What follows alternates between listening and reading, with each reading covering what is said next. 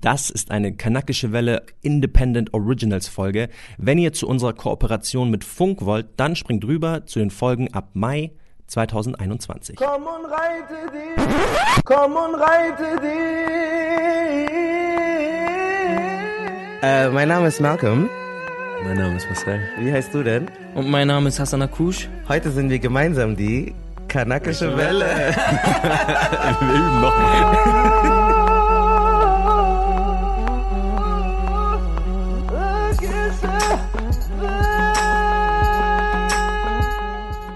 Wir sind ein bisschen zu spät gekommen.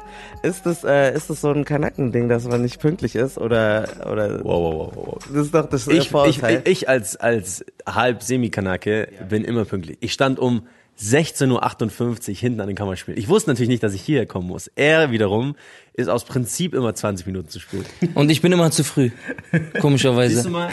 Aber das- das ganze Spektrum aller War Kanaken das schon hier. immer so? Außer, halt, bevor wir diese Frage beantwortet bekommen, müssen wir unseren Gast überhaupt mal vorstellen. Äh, wir haben hier Schauspieler, Breakdancer, ähm, Hassan Akuc.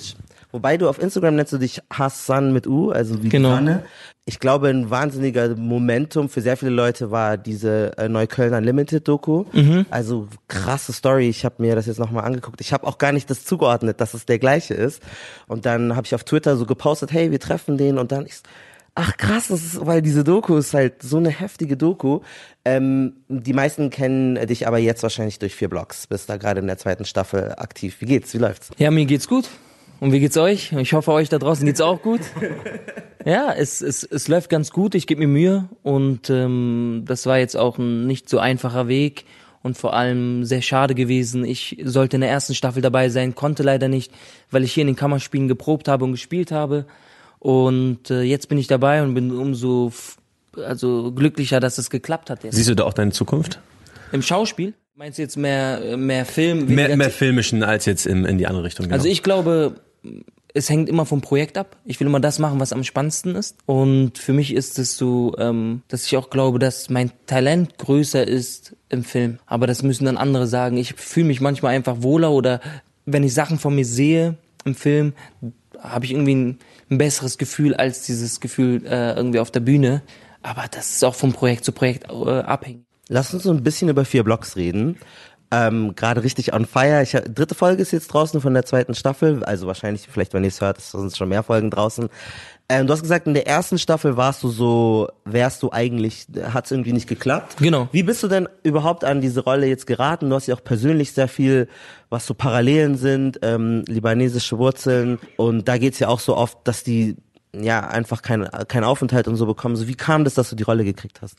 Ne, ich bin, also wie gesagt, ich bin ausgebildeter Schauspieler, ich habe ein Diplom, ich habe hier in dieser Schule hier, in der Falken, Otto Falkenberg Schule studiert und ich habe auch eine Agentur und diese Agentur ist natürlich vernetzt mit Castern und Produktionsfirmen und so weiter und ich wurde dann zum Casting eingeladen und äh, jetzt in der zweiten Staffel hat es geklappt und diese Figur ist natürlich ganz nah an mir dran. Ich meine, diese Figur rappt, macht Musik, das hat ja auch viel mit mir zu tun, Musik, Rappen und Tanzen und so weiter und ist dazu noch Libanese.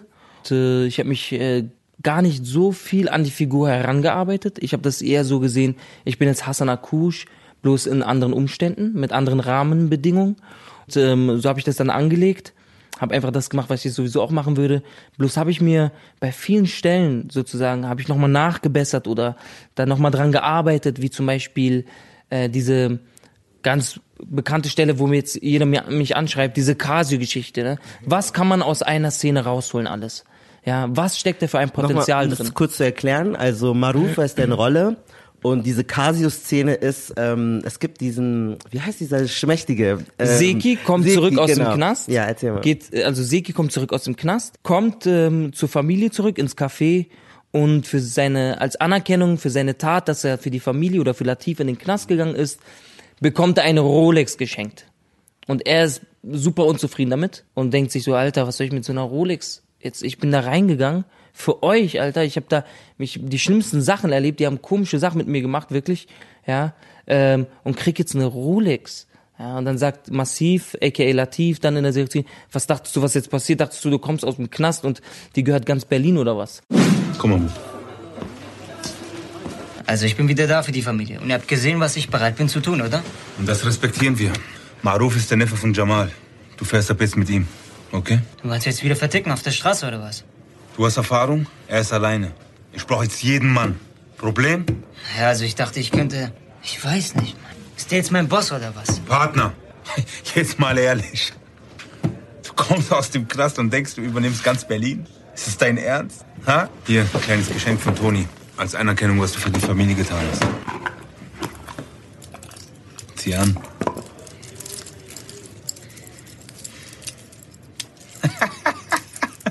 Was ist das für ein Handgelenk?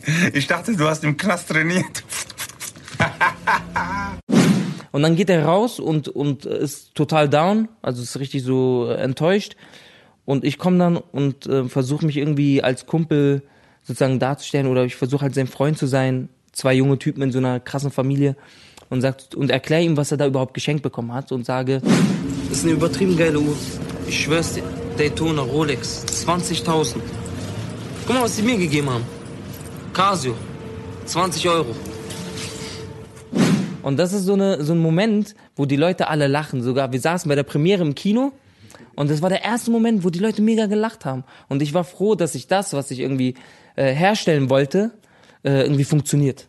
Ich fand Maruf auch super sympathisch, weil er hätte ja auch sagen können, so Diggi, so like, Komm mal klar. ja, komm mal klar. Was sind denn die Unterschiede zu, zu deinem Aufwachsen?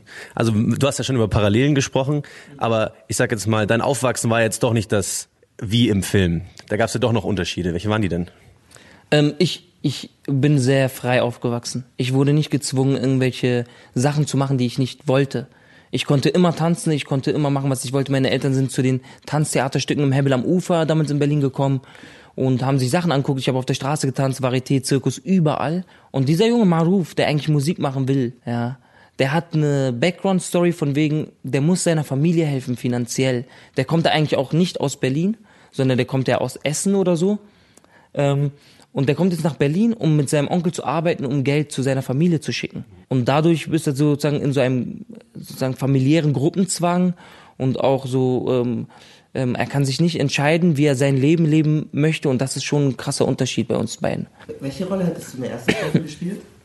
Das war, sorry, das weiß ich leider nicht. Okay. Also ich kann auch, ich kann es wirklich nicht, nicht sagen. Es wurde nur gefragt, Hassan, ja, wir finden es cool und so, hast du Zeit? Und dann hat meine Agentur gesagt, so, der hat diese und diese Sperrtermin. Dann haben die so gesagt, oh, okay, dann tut tut's uns leid, dann funktioniert's nicht.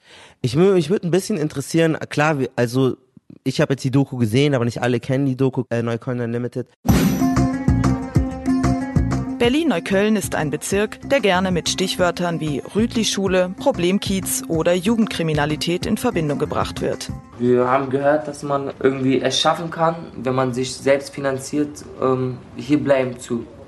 Also man kann es schaffen, hier zu bleiben. Der Film erzählt die Geschichte der Geschwister Lial, Hassan und Maradona, die mit ihrer Mutter in Neukölln leben. Und hier gehen sie ihrer großen Leidenschaft nach, dem Tanzen.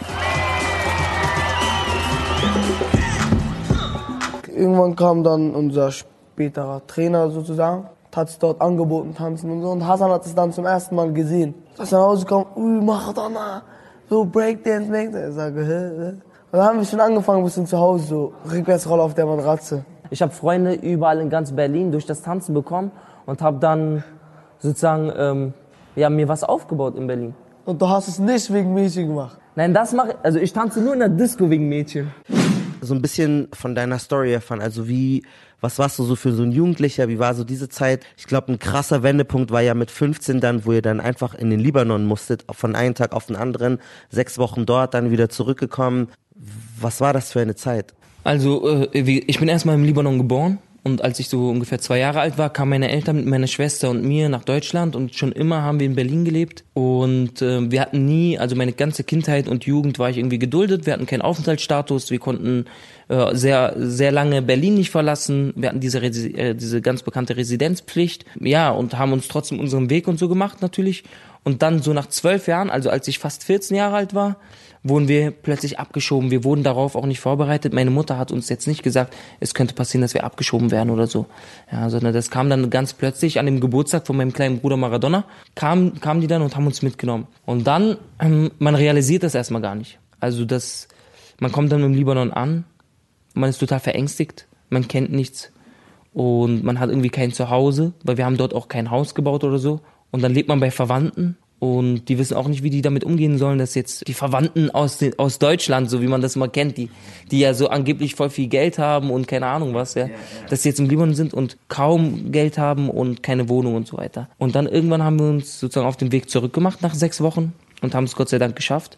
Man muss auch dazu sagen, dass die Abschiebung ähm, eine illegale Abschiebung war von der Ausländerbehörde, beziehungsweise von dem Innensenator äh, Erhard Körting von der SPD damals für Berlin. Ähm, das weiß er auch, das habe ich ihm auch gesagt in dem Film. Genau, und dann kamen wir irgendwann zurück und haben einfach weitergelebt, ganz normal. Und irgendwann kam dann ein Regisseur und hat gesagt, wir würde gerne einen Film über uns machen, über diese Geschichte. Und ganz witzig ist eigentlich eine Anekdote, sozusagen so eine kleine Geschichte, die kommt zu uns nach Hause. Ich habe mit meiner Mutter gesprochen, Mama, da kommt jemand, der filmt, der macht einen richtigen Kinofilm und so. Und sie hat das, sie, sie hat halt nicht richtig zugehört und hat immer gedacht so, ja, die kommen jetzt, machen so ein paar Tage, machen die was und so. Ja, die waren überall, das ganze Dings, die waren Äh, in unser der ganz- Schule zu ja. Hause. Ich habe gedacht, wow, like, Meine Mutter, warte, das ist Journalistentraum, so was ihr denen gegeben habt. ja, ja. Pass auf, die, wir habe ich hab schon viele Reportagen und Dokus sozusagen gemacht für Kika und die waren immer so ein, zwei Tage da und dann waren sie wieder weg. Das kannte meine Mutter, auch Journalisten, also ich war ja so mit meinen Interviews in allen Zeitungen so, ah, mit der Taz hat's angefangen und dann war es überall so. Es hat sich echt so verbreitet. Und ähm, wie gesagt, die kamen dann ersten Tag zu uns, haben so ein bisschen gefilmt und sagen so, ja, Frau Akush, Frau Skykai, so, also meine Mutter hat ja so einen Doppelnamen.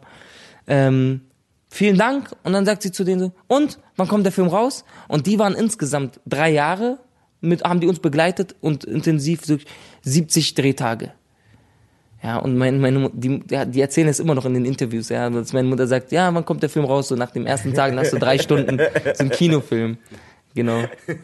Und dann kam der Kinofilm raus und dann war das nochmal so ein großes Thema und dann haben wir damit auf der Berlinale den Gläsernen Bärm gewonnen und dann irgendwann war ich in Australien, bin viel gereist, war im Libanon, in Irland und so weiter mit dem Film und irgendwann habe ich so überlegt, was ich machen möchte mit meinem Leben und habe mich so ganz rational dafür entschieden, Schauspiel zu machen, weil es Projektarbeit ist. Es hat was mit Kunst zu tun. Du lernst viele Leute kennen irgendwie und es ist was Spannendes, Interessantes. Politik und, und Sprache, alles ist dabei. Meine Mutter hat zu mir gesagt, äh, wie wär's mit Schauspiel? Und dann habe ich es probiert und dann wurde ich hier genommen und dann hat alles angefangen. Das heißt, du hattest nie von zu Hause den Druck, diesen klassischen Einwandererdruck, du sollst Doktor werden oder du sollst Anwalt werden. Gab's denn bei dir nicht? Mm, Von der Seite meiner Mutter sozusagen nicht. Mein Vater hat damals zu mir gesagt, jemand, der Pilot werden kann, wird Schauspieler. Ach komm, hau ab. So hat er zu mir gesagt. So auf Arabisch ist es so ein bisschen lockerer. Ist nicht so hart, aber ist so. Aber er hat's trotzdem ernst gemeint. Er hat schon ernst gemeint. Er meinte wirklich, weil er dachte, ich möchte vielleicht Pilot werden oder so. Der hat schon angefangen, meinen Verwandten im Libanon zu erzählen. Ja, ich lasse jetzt Hassan Pilot werden. Also er lässt mich Pilot werden jetzt. Ja, also Er hat die Power. so mäßig. Und mein Cousin dann irgendwann am Telefon so, und wie laufen die Flugstunden? Und ich so, hä? Digga, wovon redest du?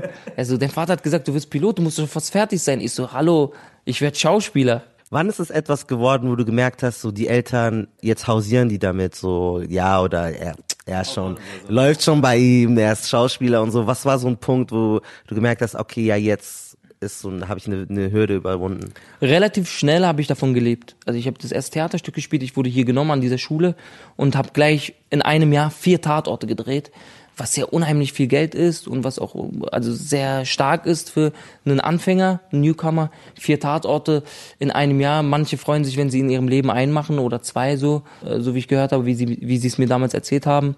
Naja, meine erste Rolle war ähm, Ferdinand von Schirach, Verbrechen mit Josef Bierbichler, äh, Episodenhauptrolle und dann lief das auch im Fernsehen und dann haben meine Eltern das gesehen und die haben Anrufe zu Hause bekommen.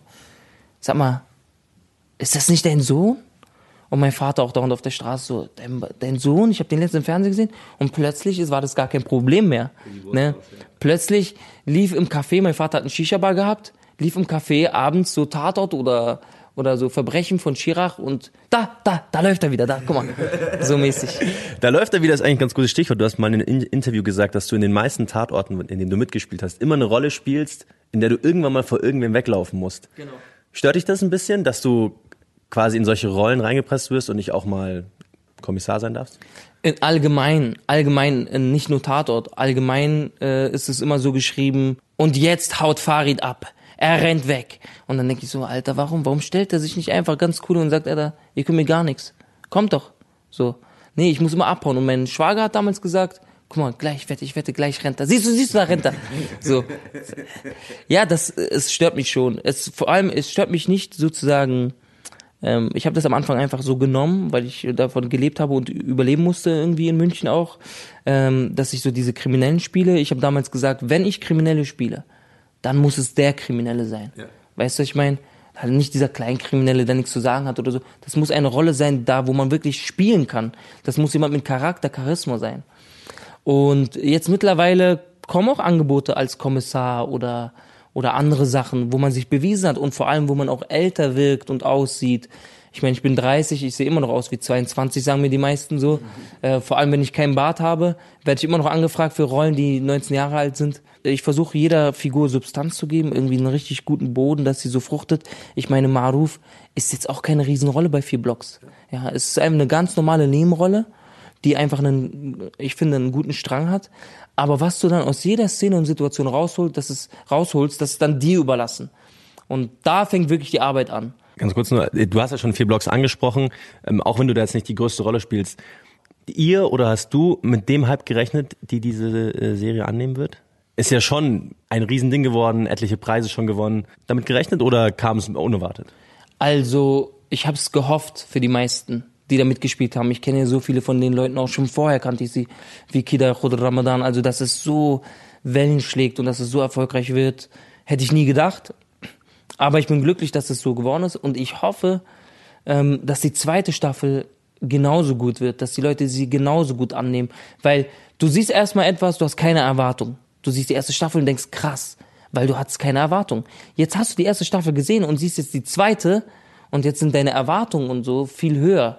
Du denkst so, Alter, die zweite wird bestimmt richtig krass. Alter, was passiert mit Massiv? Was passiert mit Latif? Was passiert mit Amara? So, so weißt du, und dann denkst du, Alter, was ist das? So, das kann ich mir auch vorstellen, dass das passiert. Aber bis jetzt muss ich sagen, toi, toi, toi, ist alles gut gelaufen. Die Leute, also es gibt so mega Resonanz. Massiv selber sagt dir, dass die zweite Staffel noch mal krasser werden soll als die erste Staffel. Ich bin gespannt. Ich auch. Äh, sie ist ja, sie läuft. Also wir wissen ja schon ein bisschen was davon. Ich Ja, find's aber jetzt fängt's an. Jetzt geht's also ich kann euch sagen da draußen, ab der vierten Folge wird's richtig interessant. Schauen wir uns nur mal die dritte Folge an. Seki ist jetzt der Verräter wieder. Hat dieses Päckchen Koks. Was macht er damit? Ne, die Frage. Dann äh, äh, Latif weiß jetzt, dass seine Frau abhauen wollte mit Vince. Am Ende wird Weisel von zwei Typen mit Messern im Knast angegriffen. Also die vierte Folge wird wirklich krass. Kartoffel ist gestorben. Maruf hat mit äh, Isha rumgemacht. Maruf, Maruf hat sich verliebt. Gangster, Gangster oder was? Stabile Kette, ja? Nicer Flow Dankeschön. und richtig nicer Text. Danke. Willst du eine Zigarette haben? Klar? Kein Scheiß, Bruder, bleib immer stehen. Jalla, komm. Sorry. Nächstes Mal. Komm vorbei heute Abend, wenn du willst, ja? Ja? Beeil dich. Wie war das? Wie war das für ähm, Hassan? Ach, das ist für mich äh, ganz professionell. Es ist nicht das erste Mal, dass ich vor der Kamera mit mit äh, irgendwelchen Schauspielerinnen oder so äh, Sachen rummachen muss. Ja, Ja, ja, ja. Es ist einfach, man muss es echt professionell nehmen. Wenn man diese Person nicht kennt, wenn man sie noch nie gesehen hat, wenn man so, man trifft sich so am Set, man lernt sich so gerade kennen und bitte und dann muss man so knutschen. Ist schon hart, aber irgendwo, äh, naja, ich, ich weiß nicht, ob es so geil ist. Ich muss ehrlich sagen, ich bin nicht so der Typ, der so gerne mit fremden Frauen am Set vor 20, 30 Leuten rumknut. Das ist echt so. Aber sie ist cool gewesen. Es hat Spaß gemacht, mit ihr zu spielen und Unique, äh, schöne Grüße, Grüße an an dich. Unique, wie war das auch so, weil du bist jetzt schon routiniert, bisschen Veteran und das war ihre erste Rolle so. Ähm, hilft, versucht man da zu helfen, Tipps zu geben oder sagt man, no, sie weiß schon, was sie macht oder wie ist das so, weil du warst ja auch mal irgendwie, hattest deine erste Rolle gehabt und das war jetzt für sie ihre Experience und ihre meisten Szenen hat sie ja mit dir, so wie war diese Zusammenarbeit? Also, ähm, wir haben uns oft in der Maske gesehen und so da über Sachen gesprochen, natürlich, und äh, so Sachen vorher schon abgeklärt, bevor auch der Regisseur und so gekommen ist, wie wir Sachen zeigen, machen möchten und was wir rassistisch finden oder was wir okay finden und so. Also politisch auch so ein bisschen ausgetauscht. Und es gibt eine Situation, an die erinnere ich mich, ähm, sie hatte die ganze Nacht vorher, weil sie spielt ja eine Rolle, die auch Rapperin ist und die hat einen ganz anderen Style als sie und sie musste einen Text schreiben und lernen und so und sie hat voll den Text geschrieben und musste den ganze Zeit noch auswendig lernen und dann habe ich zu ihr gesagt, ey, äh, Unique, du musst jetzt nicht den ganzen Text rappen. Da reichen vier Zeilen. Das ist so ein ganz kurzes Ding. Du machst jetzt hier kein Konzert und so. Und da hat sie gesagt, echt? Aber die haben gesagt, ja, vergiss sie, Mann. Das, du wirst jetzt ganz kurz rappen, so ein kleiner Freestyle, du kommst vier Zeilen, du draw, kickst schnell vier Bars und dann hat sich die Sache und dann machen, gehen wir weiter im Text. Und ich glaube, wenn man so Erfahrung hat, dann kann man sich schon gegenseitig helfen. Also das ist so eine Sache, wo sie so ein bisschen äh, sozusagen nicht unter Druck stand, aber wo sie so äh, schon äh, ins Schwitzen kam so ein bisschen. Und ansonsten hat sie das super gemacht und ähm, ich hoffe, dass sie jetzt in der zweiten, nicht in der zweiten, sondern in der nächsten Staffel, wenn es denn eine gibt, dann noch, dass sie noch so ein bisschen existenziellere Momente hat, ja. wo sie kämpfen muss, wo es so wirklich an die Substanz geht, so die, die inneren Emotionen und alles. Was waren denn so, weil ihr habt jetzt gemeint, ihr habt so ausgehandelt, was ist too much, was ist politisch zu rassistisch, was waren da, was, was, also was waren da für Grenzen oder was waren da konkrete Beispiele, wo ihr dann gesagt habt, das machen wir vielleicht nicht oder das machen wir so? Mhm. Wir mussten, äh, ganz oft gibt es auch so in den Texten ähm, Sachen wie zum Beispiel, äh, Siki sagt ja Kongo, äh, schwarz und so. Digga, weißt du, wer das war? Ich ja. Digga, die ist so Kongo-schwarz, das geht gar nicht, Mann. Ist es dir überhaupt klar? Komm jetzt. Digga, bist du hässlich? Was redest du? Komm. Hässlicher Mann. Und wir haben darüber gesprochen, auch schon im Coaching, Sie hat gar nicht gewusst, dass es Rassismus im arabischen Raum gegenüber Schwarzen gibt. Ja, und ob das so politisch korrekt ist oder nicht, was jetzt da gesagt wird oder realistisch. Und das gibt es ja in der Zeit, wo wir gecoacht wurden, gab es ja diesen Skandal Menschenhandel, Sklavenhandel oder so in Libyen, Libyen oder so. Genau das war die Zeit.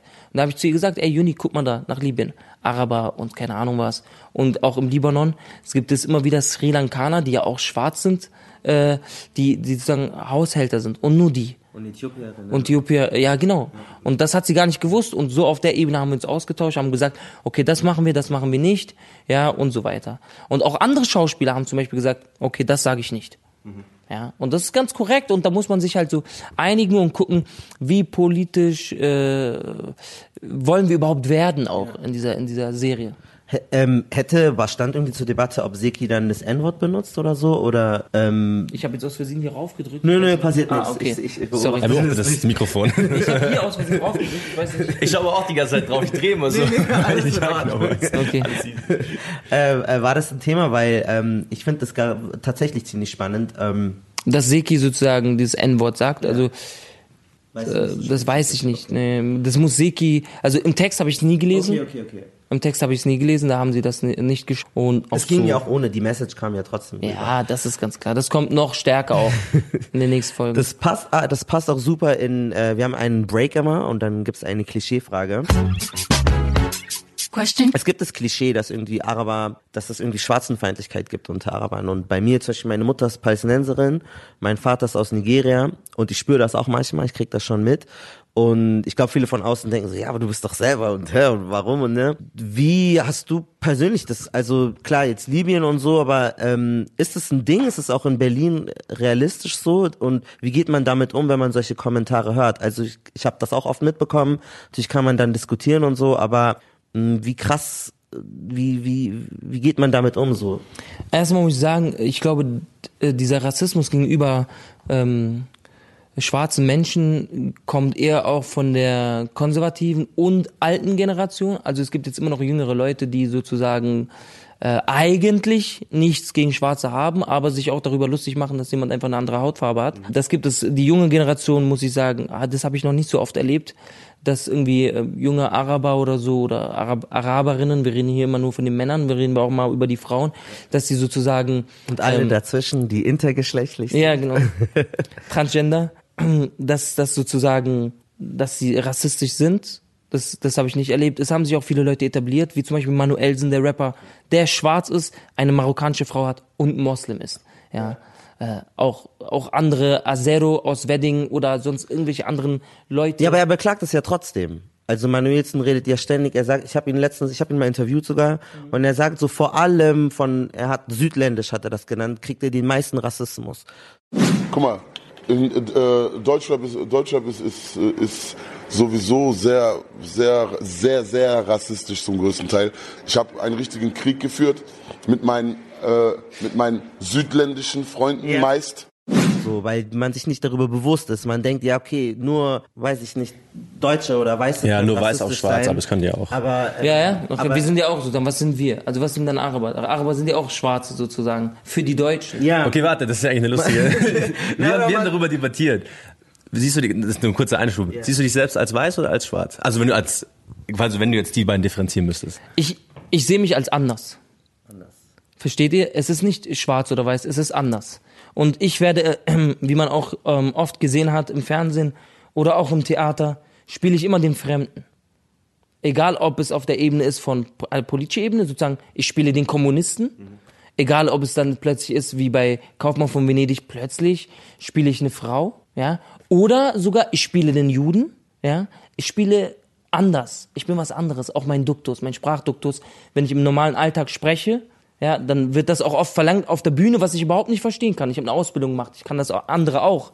Und trotzdem spiele ich immer den Typen, der anders ist und anders spricht. Und ähm, es, es geht nicht um Schwarz oder Weiß. Es geht immer darum, der ist anders als wir. So und wer ist wir? Das wird dann immer noch mal einzeln äh, sozusagen ähm, eingegrenzt oder so. Ja, ja, klar. Also, dass man äh, das sowieso, aber auch zum Andersmachen, um nochmal diese Klischeefrage aufzugreifen. Es gibt ja auch Abed. Man sagt ja Sklave zu Schwarzen. Abed, Abed ja.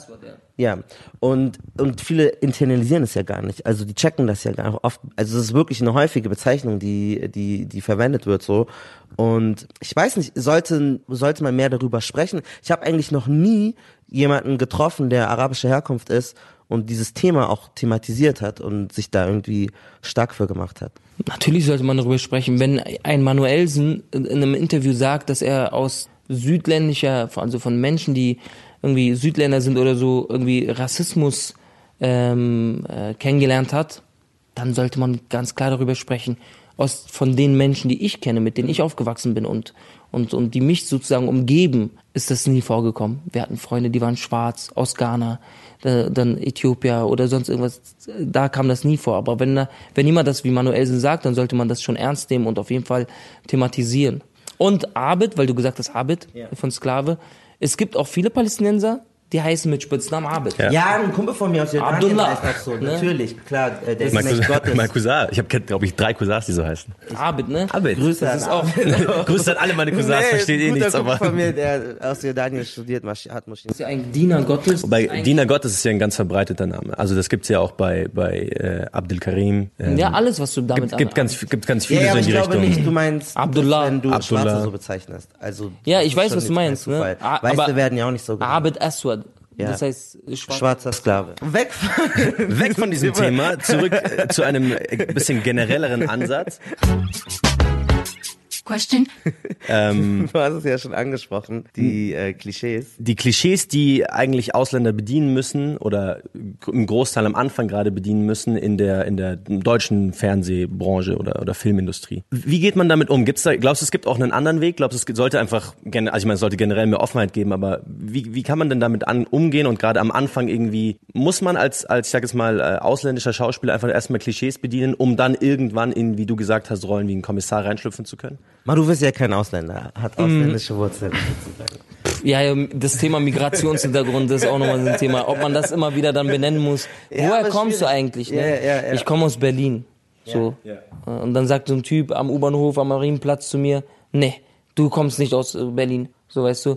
ähm, aber jetzt zu dem, de, deine Frage nochmal. Was war die Frage nochmal? ob äh, ausländische Schauspieler gerade anfangs, wenn Ah, ja. sie in der Industrie anfangen, immer erst Klischees bedienen müssen, um dann irgendwann von den Klischees wegkommen zu können. Boah, es gibt so unterschiedliche Wege. Ich, ich kann das nicht ähm, bestätigen. Ich würde sagen, am Anfang musst du beweisen, dass du ein guter Schauspieler bist. Was für Rollen du bekommst, hängt von deinem Aussehen ab. Das Aussehen kannst du nicht ändern. Es ist einfach so. Guck, und gucken wir uns Edin Hasanovic an, Bosnier, ja, ähm, spielt Kommissare, spielt jetzt alles.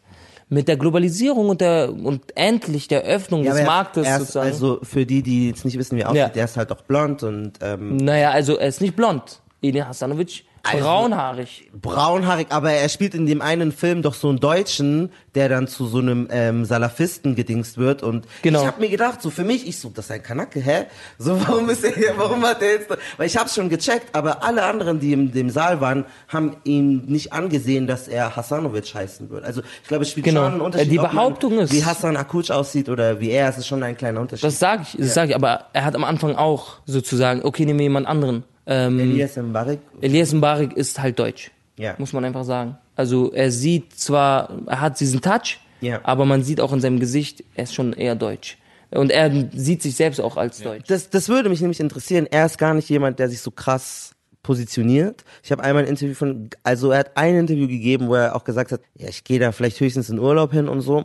Ist das, ist das schwierig so? Muss man? Weil ich glaube, ich kann auch die Strategie verstehen, weil man möchte halt einfach nur als, als Schauspieler gesehen werden. Aber auf der anderen Seite denkt man sich, ja, es gibt so viele junge Leute, die auf, die dir Nachrichten schreiben, die stolz sind, wenn du irgendwie sagst, hey, ich vergesse nicht, wo meine Wurzeln sind. So, wie wägst du das beides ab? Weil Ne, aber du darfst nicht vergessen, er kann sich seine Wurzeln doch aussuchen. Seine Mutter ist Österreicherin, sein Vater ist Tunesier. Und wenn er sagt, er sieht sich als Münchner, kann er Münchner sein. Wenn er sagt, er sieht sich aus, äh, als, als Typ vom Hasenbergel, kann er sein. Er kann entscheiden, wer er ist und was er ist. Und nicht wir. Wir können nicht nur, weil er schwarz ist oder schwarze Haare hat, sagen, aber eigentlich bist du Tunesier. Aber dann machen wir doch genau das, was die anderen auch machen. Mit uns mal, ja. Ja, klar, ne, das verstehe Und ich. er macht das halt, er macht das äh, super klug. Er will auch gar nicht diese Rollen spielen. Er- Wenn dann nur im, sozusagen als äh, äh, Farce, wie bei Faki Goethe oder so. Ja, Seki Müller, auch ein Mischling, so wie er, hat auch gepasst. Oder Türkisch für Anfänger, Glück halt gehabt. Da gab's halt noch nicht so viele Türken, die das spielen konnten. Oder Araber, ja. Äh, Das, das hat er gut gemacht und er zieht sich da raus, um da auch nicht reingezogen zu werden. Na, aber ist das eine gute Strategie? Man könnte ja auch sagen, hey, thematisiert das nicht, redet nicht darüber in den Interviews äh, und dann werdet ihr auch nicht so gesehen und dann, das könnte, also ich glaube, darauf wollte ja Marcel so ein bisschen hinaus, so wie, wie manövriert man das, dass man eben nicht diese Klischee-Rollen bekommt? Also man kann man kann es versuchen zu steuern, aber ich glaube, Man hat eigentlich kein Mitspracherecht. Oder ich glaube, man muss sich einfach am Anfang äh, sozusagen kann man das so nehmen und irgendwann, äh, wenn man gut ist, kann man sich rausarbeiten. So aus diesem Ding. Schauen wir uns an, Almila spielt Amara, äh, Almila Bagriacik, spielt in der Türkei, spielt auch in Deutschland, ist in der Türkei voll der Star, spielt hier bei vier Blogs und ist jetzt Tatortkommissarin für, glaube ich, Sibel Kekili. Die hat jetzt aufgehört, sie hat jetzt weitergemacht, ich glaube in Kiel und spielt eigentlich alles jetzt. Die spielt alles, sie kann auch alles. Warum macht, kann sie das spielen?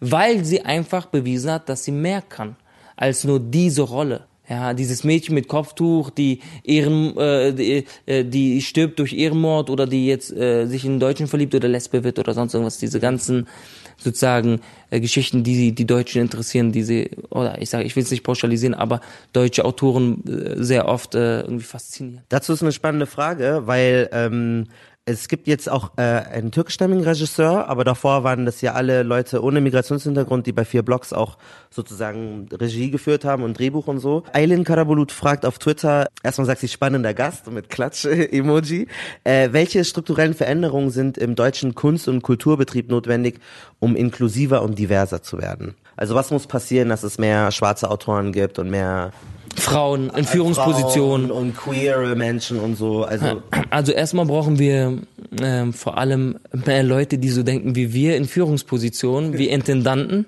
Ja, schauen wir nach Berlin, Maxim Gorki Theater, Shermin Langhoff. Ja, ähm, türkischstämmig, wenn ich das mal so benennen darf, total intellektuelle, intelligente Frau. Ähm, hat ein buntes Ensemble, wenn ich das so auch sagen darf jetzt, ähm, zusammengemischt und bearbeitet Themen wie zum Beispiel äh, spannende Themen, die auch im Gezi Park betreffen oder keine Ahnung Guantanamo oder sonst irgendwas äh, über Russen. Dann gibt es das Ballhaus in Nauninstraße, die machen viel mit Brasilianern.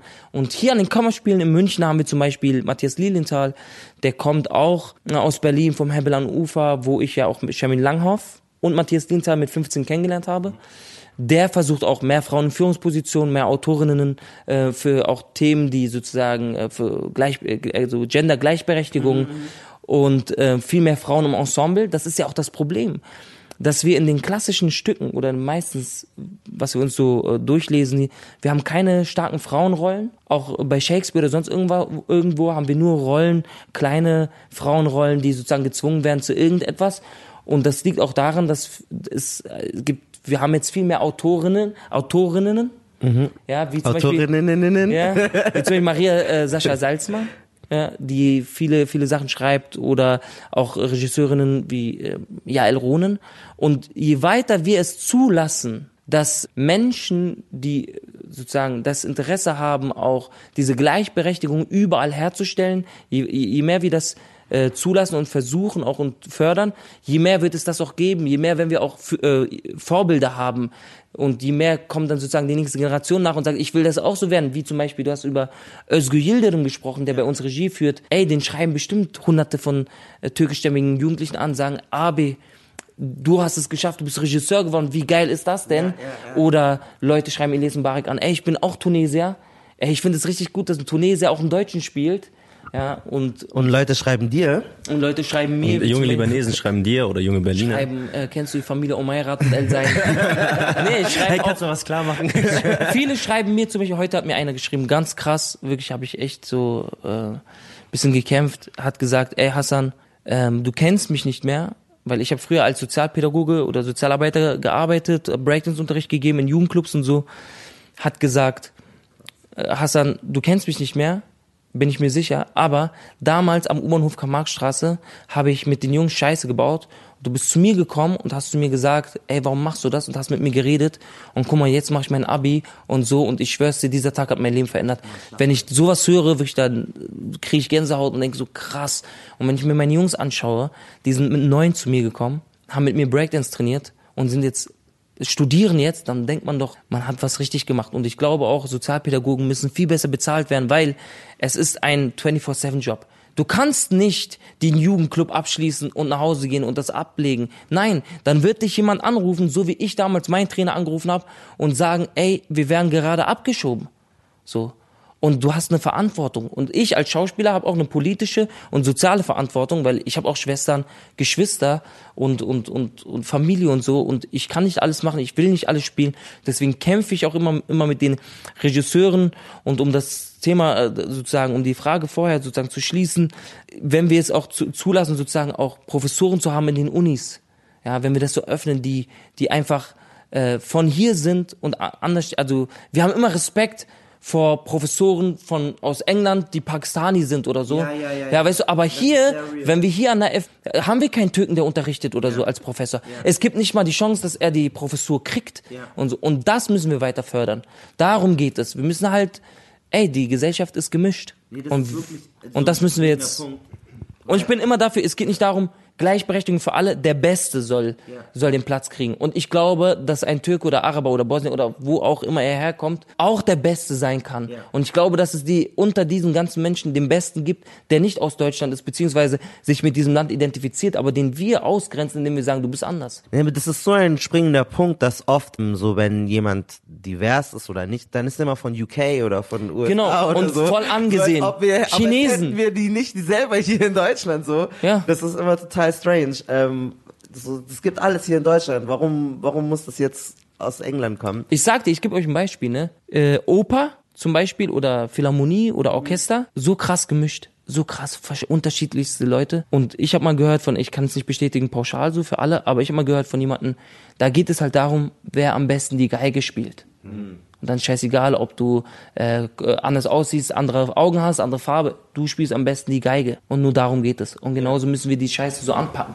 Also eigentlich wie beim Fußball auch. Auch. Ja, ich weiß nicht, ob es bei, beim Fußball politisch korrekt ist, weil mit Homosexualität und Fußball ist okay, egal, in die wie Richtung gut du bist dann auch wieder was anderes, und, ja. und so weiter. Da ja, solange du nicht drüber sprichst, ist solange du nicht drüber sprichst und nichts sagst, bist du eigentlich ja, cool. Ja, beim Fußball ja, ist aber auch so. Sein. Eigentlich wollen wir dich nicht, weil du schwarz bist, aber weil du so gut spielst. Bist aber weil du so gut bist, nehmen ja, wir dich, ja, absolut. Da, du bist aber auch nur Deutscher, wenn du richtig gut bist. Nee, Haben wir bei mir so jetzt auch gesehen. Du musst ja nicht mal Deutsch sprechen. So ähm, äh, faktisch, du kannst nichts machen, wenn er so schnell rennt, rennt er halt so schnell.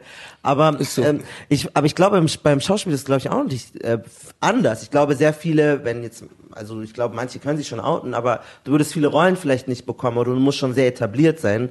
Ähm, oder siehst du, dass es da schon liberaler zugeht? Äh, Im Schauspielbereich? Ja. Auf jeden Fall, okay. glaube ich. So viele, ich glaube, da hat keiner Angst, sich zu outen. Ich, ich, ich will es auch nicht. Vielleicht würde mir jetzt ein Schauspielkollege, der homosexuell ist, sagen, was anderes sagen, aber jedenfalls habe ich ähm, viele junge äh, Schauspielkollegen, die da, die das gemacht haben und kein Problem damit haben. Mhm, mhm. Einfach weil es eine künstlerische, freiere Szene ist. Ja, weil sie auch, weil sie sind auch, die sind Freigeister, die sind, denen ist das scheißegal. So, und es, wenn du Schauspieler wirst, ist nicht nur Karriere wichtig. Ich bin auch nicht Schauspieler geworden, um jetzt im Rampenlicht zu stehen und irgendwas irgendwie äh, reich zu werden oder so. Mein Ansatz war, ich wollte Geschichten erzählen. Und ich habe gemerkt, beim Tanzen, wenn ich Shows entwickelt habe mit meiner Crew, waren es immer so, habe ich immer die Frage gestellt, warum laufe ich jetzt von rechts nach links? Warum? Ich verstehe das nicht. Und da habe ich irgendwann habe ich gemerkt, Alter, du musst einen Grund haben, du brauchst eine Motivation. Das ist Schauspiel. Du willst Geschichten erzählen. Deswegen mache ich das. Du hast gesagt, äh, es braucht so mehr frei denkende Menschen. Was war für dich ein springender Punkt und was hat dir geholfen? Weil wir sind alle mit gewissen Dingen groß geworden, waren ignorant so und später lernen wir, wow, das geht eigentlich gar nicht oder ne, ne. Was, für, was war für dich konkret? Was hat dir geholfen? Irgendwie, was einfach die Leute kennenlernen oder wo hast du für dich gelernt, einfach offener zu denken? Ich glaube, also was heißt gelernt? Ich glaube nie, dass ich so eingeschränkt war. Okay. Ähm, weißt du, ich war im Theater und ich war 15 Jahre alt im Hebel am Ufer. Mhm. und ich habe dann ein Stück gespielt. Und dann kamen meine Eltern und haben das Ensemble und uns also also sozusagen die ganze Gruppe kennengelernt. Und meine Eltern wussten okay haben so herausgefunden das sind Juden. Und drei von vier sind von denen homosexuell und so. Und meine Mutter ist mit uns verreist und hat immer mit denen Spaß gehabt und immer sozusagen hatte nie ein Problem irgendwie. Und die haben auch vor mir nie so gesprochen irgendwie oh, der ist schwul oder ah, der ist, der ist Jude oder so. Also es wird auch immer Unterschied gemacht zu Hause äh, äh, zwischen Politik und Menschen und so weiter. Vielleicht kommt das daher. Also auch nochmal liebe Grüße an meine Mutter, die hat mich gerade eben angerufen. Ähm, Mama, vielen, vielen Dank für alles. Ne, habe ich auch. Hat, jemand hat mich gefragt bei gestern bei Instagram, was war deine größte Inspiration? Und es ist einfach so, muss ich einfach sagen. Äh, äh, äh vor Michael Jackson kommt noch meine Mutter. Integration, Mintegration fragt, ob du selber eine Kartoffelparty hattest, ähm, als du deinen deutschen Pass bekommen hast. Krass, ne? Dass jemand das fragt. Geile Frage. Vielen Dank. Ich wurde am, ich wurde am 14.02.2017 eingebürgert, am Valentinstag. Mit Absicht habe ich diesen, diesen Tag gewählt. Ja, Valentinstag. Vor mir saß so eine Frau, die mich eingebürgert hat. Ein bisschen weniger zu der Frau, mehr, mehr, mehr, mehr zur Kartoffelparty. Ich habe eine Kartoffelparty gemacht ich habe ein Theaterstück gemacht, das hieß Kartoffelparty. Da ging es um Flucht. Und zwar die Flucht aus einem Land hierher und was man alles erlebt, mit autobiografischen Texten, mit äh, improvisatorischen Texten und so weiter. Und am Ende gab es dann die Kartoffelparty. Und die Kartoffelparty, das habe ich jetzt gelernt, ist nicht die Party, wo du eingebürgert wirst, sondern ich habe die Kartoffelparty gefeiert für die Menschen, die es geschafft haben, in diese, hierher zu kommen weil so viele auf dem Weg gestorben sind. Genau. Und ich habe eine Kartoffelparty gemacht, ja. Richtig mit Kartoff Kartoffelsalat. ne? Und es gab, es gab viele Sachen mit Kartoffelsalat und ja, verschiedenste Sachen, gebratene Kartoffeln und so. Und dann gab es noch Wodka, was ja auch aus Kartoffeln hergestellt wird. Ah, stimmt, stimmt, stimmt, stimmt. Genau. Richtig fette Party haben wir gemacht, im hier in der Kammer 3. Es war richtig nice, cooler Abend, eineinhalb Stunden. War auch eher so wie ein Konzert, weil ich kam, ähm, ich habe so Geschichten erzählt, ich habe gesungen auf Deutsch, Arabisch und, und Englisch, so Yesterday von den Beatles, Beatles, so selber noch eine Zeile geschrieben auf Arabisch und so. Und richtig cool, die Leute sind richtig mitgegangen. Und es war eher so wie, ich hatte das Gefühl, Wohnzimmer plus jemand schaut zu. Es ist so, als ob ich zu Hause meinen Geschwistern eine Geschichte erzähle oder so. Oder so im Tanzstudio, ganz kurz mal so. Manchmal habe ich so diese Momente beim Training, so wo ich auf einmal Stories erzähle und so anfange zu spielen und so. So war das, das war richtig cool. War wirklich nochmal danke an alle, die da waren. Glückwunsch. Schöne Kartoffelparty. Äh, ja, willkommen in Deutschland. äh, Maruf, äh, Maruf, ich hätte dich jetzt fast Maruf genannt. Ähm, Hassan, passiert es dir öfter? Dass Leute rufen, rufen auf der Straße Leute Maruf. Ja, sie rufen, Habibi Tal. Sie, sie rufen Habibi Maruf, also Maruf, vor allem Maruf vier Blocks. Viele Schauspielkollegen nennen mich gar nicht mehr Hassan, die nennen mich vier Blocks. Vier Blocks. Ja. oder, oder sie rufen Casio, 20 Euro. Und guck mal, was ich heute gemacht habe. Ich habe heute, weil die Leute mich darauf angesprochen haben, ich habe mir heute, ich habe meine nicht mehr gefunden, eine neue Casio gekauft. Die kostet 35. Aber Stacks. Äh, das ist ja. Oh. Casio macht ihm einen Deal klar. Alter, Casio sponsert Und die Leute, ich habe gesagt, ey Leute, wisst ihr was? Schickt mir alle eure Bilder von euren Casios. Ich werde euch alle posten. Gelesen, ja. Und die schicken die ganze Zeit Casio und das ist so geil. Und es gibt ja dieses neue Lied, uh, Rolly Glitzer Glitzer von Kapital mit mm, Enno und, und ja, Luciano. Rolly Glitzer Glitzer, Rolly Glitzer Glitzer. Rolly Glitzer Glitzer, Rolly Glitzer Glitzer. Glitzer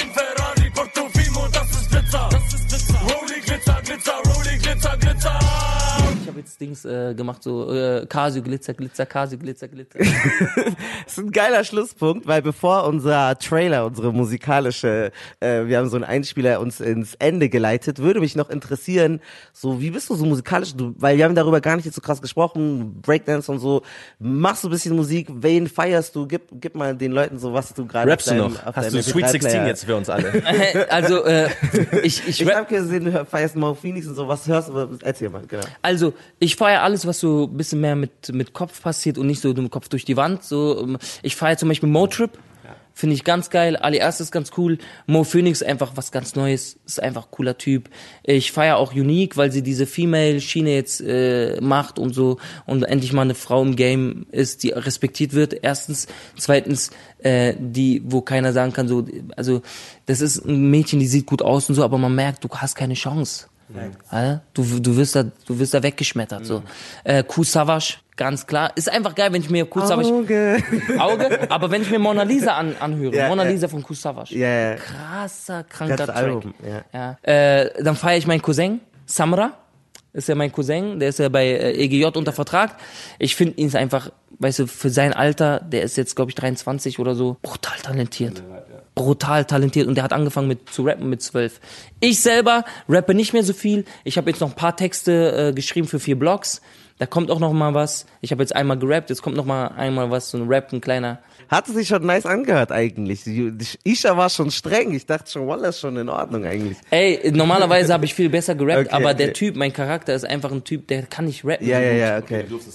Nee, die haben so Beat, Isha die haben zeigt Beat so, wie man runtergelegt. richtig rappt. Nee, die haben Beat runtergelegt, Damit damit, du ich auf auf Beat Beat bist. bist. Ah. Ja, damit ich auf Beat, äh, Beat bin.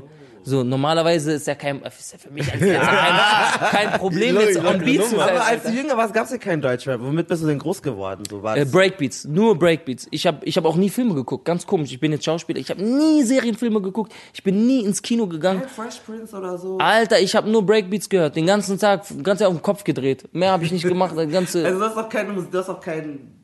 Ich habe nicht verstanden, ich habe nicht mal verstanden, warum, äh, ey, Savas, LMS, komplett verpasst. Mhm. Hatte ich nichts zu tun. John Belly Story, erst nach meinem Abitur. So, da ich hatte nichts mit denen zu tun. Bis dann jemand kam, wie zum Beispiel Bushido, der so ein bisschen Araber-Style, habe ich mir aber auch nicht so gegeben.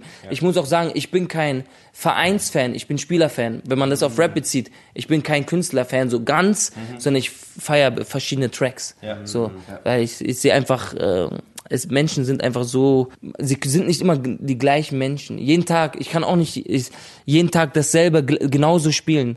Ich, ich, äh, heute geht's mir halt nicht gut als Maruf und morgen geht's mir besser so. Und das sehe ich auch bei den Rappern sozusagen. Tausend Dank. Ich Vielen glaub, Dank auch. musst jetzt äh, proben.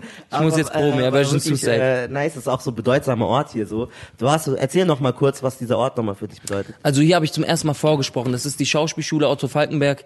Ich kam hier rein und das erste, was ich gemacht habe, weil vor mir jemand in seinem Monolog Holz gehackt hat, Daniel äh, Gawlowski, der dann in meiner Klasse war, habe ich hier erstmal den ganzen Raum gefegt, sauber gemacht und habe gesagt, ich kann so nicht arbeiten, mäßig. Ich muss erstmal, ich brauche einen Besen. Und das hat die schon beeindruckt, dass man, die haben mich eher beobachtet bei dem, was ich vorher getan habe auch, weil das ist auch Schauspiel, das ist auch natürlich, was ist, was ist die, ja, was ist, was ist, guck mal, was ist der Unterschied zwischen Bewegung und Tanz? Wo ist die Grenze? Was ist der Unterschied zwischen ich fege einen Raum sauber oder ich mache jetzt hier eine Performance? Ja. Und hier auf diesem Boden habe ich ähm, eine Gesichtsoperation getanzt und durch diese Gesichtsoperation, äh, Marius von Meinburg, Feuergesicht, äh, Monolog, durch diese Gesichtsoperation, durch diesen Tanz, meine Körperlichkeit, die ja mein Stärke ist, bin ich in diese Schule gekommen. Und das ist dieser Ort. Krass, krass, krass, krass, krass. Und ich feiere Maradona, dein Bruder, als er ähm, Killerjunge. Es gibt so eine Szene, wo er so was richtig hat an der Tafel und dann so tanzt und ich dachte Ja. so, ich konnte mich so reinversetzen. Ich war, Ja. ich, ich war genauso. Geil. Grüße an Maradona. Ich hoffe, ähm, was immer du jetzt machst, ist äh, genial. Ähm, Der Tanz, der dreht jetzt gerade eine Serie, eine Tanzserie, die wird Wow, bald, die wird bei bei äh, RTL 2 wird die erscheinen, aber jetzt mal ein ganz anderes RTL, RTL 2, nicht das, was wir kennen, so äh, Reality Soap mäßig, sondern wirklich mit Qualität, Crews und Gangs. Da geht's um ähm, sozusagen verfeindete Tanzgruppen und so, und viel Tanz und sehr gute Tänzer, also Deutschlands beste Tänzer sind dabei. Und Maradona ist einer in einer Gruppe und das ist richtig cool, dass er das macht. Mein anderer kleiner Bruder Hamudi darf man nicht vergessen, unterrichtet ganz viele Menschen in Berlin und vor allem auch ganz viele minderjährige Geflohene äh, und Elternlose auch und wird wahrscheinlich jetzt bald Sportlehrer werden. Er hat nämlich eine Bewegungstherapeutenausbildung gemacht und hat jetzt ein Angebot, arbeitet in Schulen und ich bin stolz auf ihn. Der macht seinen Weg, der ist 19 Jahre alt. Toll. Noch eine kurze Sache. Ich habe mal gelesen, dass du hast auch erzählt, dass dein Papa auch ein sehr, sehr guter Tänzer ist, aber auch eher in die Folklore-Richtung. Also eher so Dabke-mäßig. Dabke, genau. Dabke. Genau. Baba Dabke. Baba Dabke. Also wenn wir die Chance bekommen, ich muss unbedingt alles beigebracht. Also, meine ganze Familie, alle tanzen Dabke. Lieber so Nils, krass. die Dabke, also wer es Ja, nicht kennt, von mir, wer's nicht, ich wir posten noch was. Wir posten noch was. Ja, ja, ja. Vorurteile. Dabke, glaub mir, also an alle, die es nicht wissen, Dabke ist der geilste Tanz. Das ist äh, arabischer Folklore-Tanz, gerade in Palästina und im Libanon sind da die Skills. Guckt euch Dab, Dabke, D-A-B-K-E im Internet an auf YouTube, Libanon Dabke. Guck mal, wie die abgehen. Ich werde, das ist so lustig. Hochzeit. Das ist der beste Hochzeitstanz, den es gibt. So lustig auch, diese ganzen Moves wirklich zum kaputt lachen. Aber, Aber zum Mitwippen, ja, ja, zum Mittanzen. Wir müssen aufhören. Vielen, vielen Dank. Danke auch an euch. Hier.